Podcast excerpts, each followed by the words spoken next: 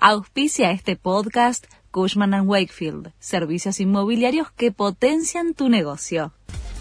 La Nación presenta los títulos del lunes 9 de octubre de 2023. Con fuertes cruces se realizó el segundo debate presidencial. Los candidatos se dedicaron más a cuestionarse entre ellos que a proponer. El intercambio escaló en el primer tramo, donde se agotaron casi todos los derechos a réplica. Bullrich recuperó protagonismo, Massa soportó las críticas, Milley se exhibió incómodo, Schiaretti se mostró más combativo que hace una semana y Bregman mantuvo su agenda. Más de 700 muertos en Israel por el ataque terrorista de Hamas. Hay más de 2.000 heridos y cerca de 100 rehenes llevados a Gaza. Tres argentinos están desaparecidos, dos hermanos y una mujer que habrían sido secuestrados del mismo kibutz y cuatro fueron asesinados por la organización terrorista.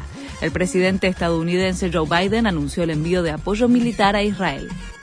Cancillería Argentina abrió un registro en el consulado de Tel Aviv para argentinos que quieran ser repatriados buscan contactar a los residentes en la zona que deseen regresar al país, por lo que se dispondrá un vuelo específico. Entre 90.000 y 100.000 argentinos viven actualmente en Israel. Revelan que Irán ayudó a planificar el ataque a Israel. El Wall Street Journal afirmó que responsables de seguridad iraníes participaron durante semanas de la planificación del ataque que tomó por sorpresa a las fuerzas de defensa israelíes. Sin embargo, el secretario de Estado de Estados Unidos, Anthony Blinken, dijo que no hay pruebas de la supuesta implicación de Irán, pero que Teherán mantiene una relación desde hace tiempo con grupos islamistas como Hamas.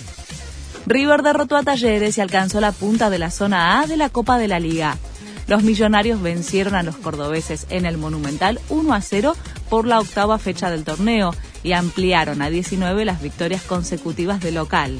Hoy sigue la fecha con tres partidos y mañana la cierra el encuentro entre Belgrano y Boca. Este fue el resumen de Noticias de la Nación.